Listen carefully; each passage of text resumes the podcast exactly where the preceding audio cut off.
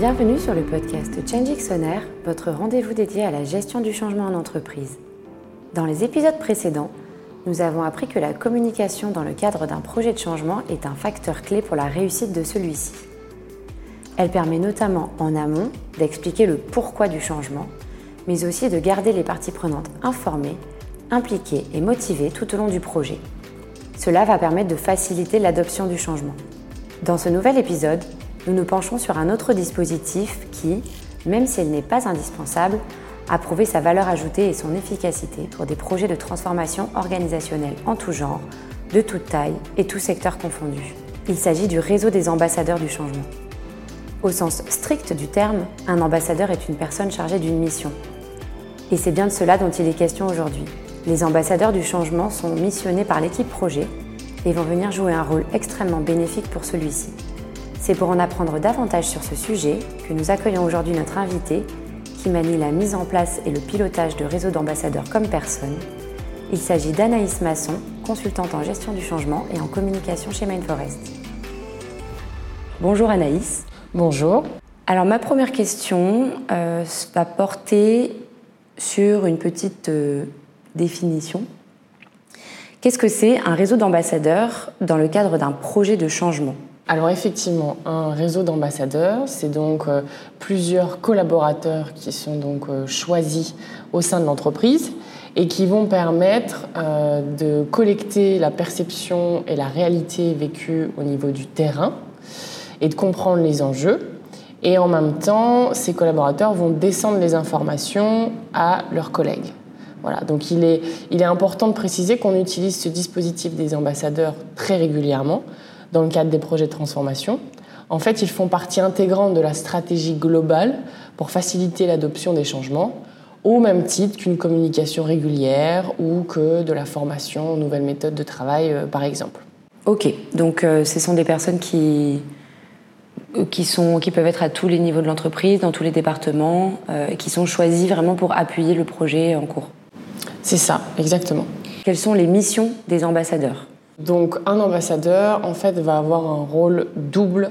Il est, un relais, donc à la fois de communication descendante, comme on disait tout à l'heure, c'est-à-dire qu'il va expliquer la vision, les impacts du changement de l'organisation.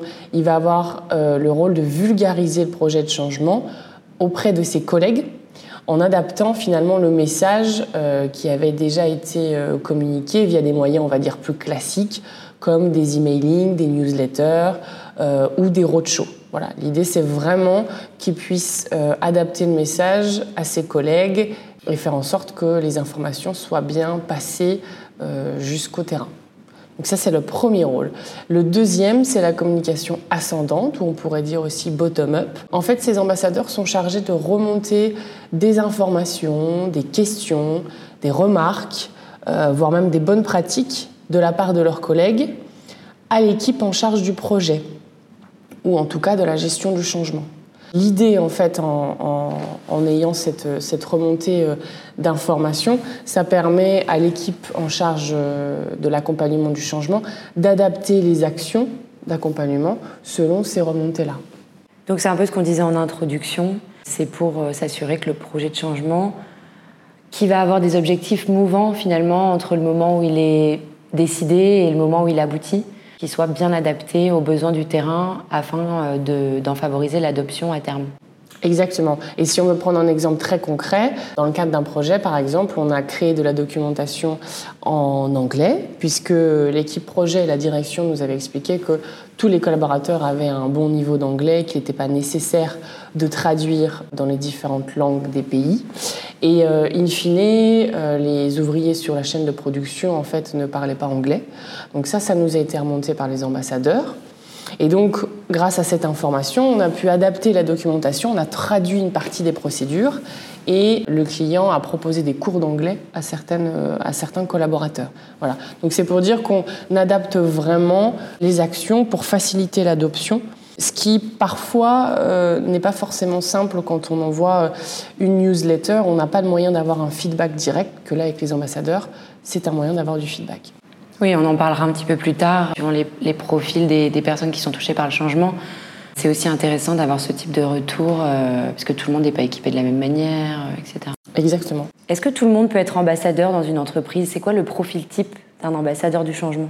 Alors, le profil type, déjà, l'idée c'est que cette, euh, ce collaborateur possède une vue, on va dire, d'ensemble sur les activités du service ou du département, voire même de l'entreprise en général.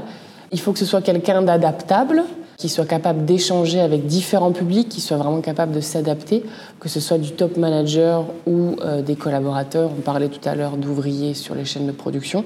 Quelqu'un vraiment d'adaptable qui a un bon sens relationnel, puisqu'il faut savoir écouter, comprendre et puis euh, structurer les informations. Quelqu'un aussi qui est capable de se rendre disponible, d'être proactif. Et enfin, d'être, on va dire, influent vis-à-vis de, ses collègues.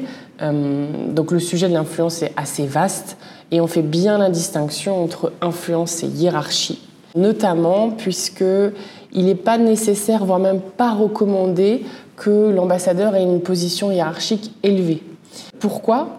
Parce qu'on souhaite finalement avoir des remontées assez brutes, disons, euh, euh, pas modifiées, pour avoir vraiment les informations euh, des difficultés du terrain, etc.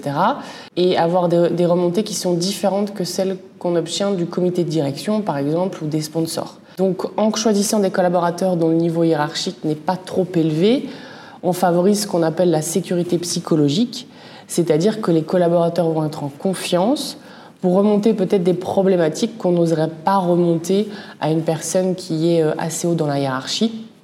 C'est vraiment, on met en place un réseau transversal. On met en place un réseau euh, et les ambassadeurs, en fait, n'ont pas de rôle hiérarchique, ils sont vraiment en transverse, ils sont en dehors de l'organigramme de l'organisation. Il y a vraiment cette notion de confiance qui est importante. Sinon, en fait, la démarche ne sert à rien finalement si, euh, si les personnes n'ont pas confiance dans les ambassadeurs. Ils vont pas leur faire part de difficultés, euh, etc. C'est ça. Donc l'efficacité est bien moindre. Alors on a beaucoup, on a parlé donc là du profil type d'un ambassadeur. On a défini ce qu'est un réseau d'ambassadeurs dans le cadre d'un projet de changement. Mais pourquoi parle-t-on de réseau? C'est plusieurs personnes qui sont ensemble. Oui, alors exactement. Donc en fait, pour couvrir vraiment l'ensemble des services, des départements d'une entreprise, d'une organisation, on va en fait onboarder plusieurs ambassadeurs. Et l'idée, c'est d'avoir des ambassadeurs dans chaque département ou service. Selon la taille de l'organisation, ça peut être un ou deux ambassadeurs par service. Euh, l'idée, c'est vraiment de pouvoir avoir le feedback de l'ensemble des collaborateurs sans exception euh, on veut vraiment pas privilégier un département par rapport à l'autre. L'idée, euh, c'est vraiment d'avoir des remontées de tout le monde. Et donc, grâce justement à ce réseau d'ambassadeurs, on a plusieurs ambassadeurs dans plusieurs départements. Et donc, ainsi, on couvre l'ensemble de l'organisation ou de l'entreprise. Au fil de cet épisode, nous avons donc pu en apprendre davantage sur le profil, le rôle et les responsabilités des ambassadeurs du changement, ainsi que sur le mode de fonctionnement de ce réseau. Mais en pratique, Comment cela se passe-t-il Dans une seconde partie, nous aborderons un exemple concret de mise en place d'un réseau d'ambassadeurs inspiré de faits réels avec de vrais bénéfices pour le projet de changement en question. Bien sûr, notre experte partagera ses conseils pratiques pour tirer le meilleur parti du réseau des ambassadeurs, de sa mise en place à son animation régulière tout au long du projet, et ainsi s'assurer l'alignement des objectifs du projet aux réels besoins du terrain. Alors pour ne rien manquer, abonnez-vous à Change sur votre plateforme d'écoute préférée. Change le podcast qui change tout.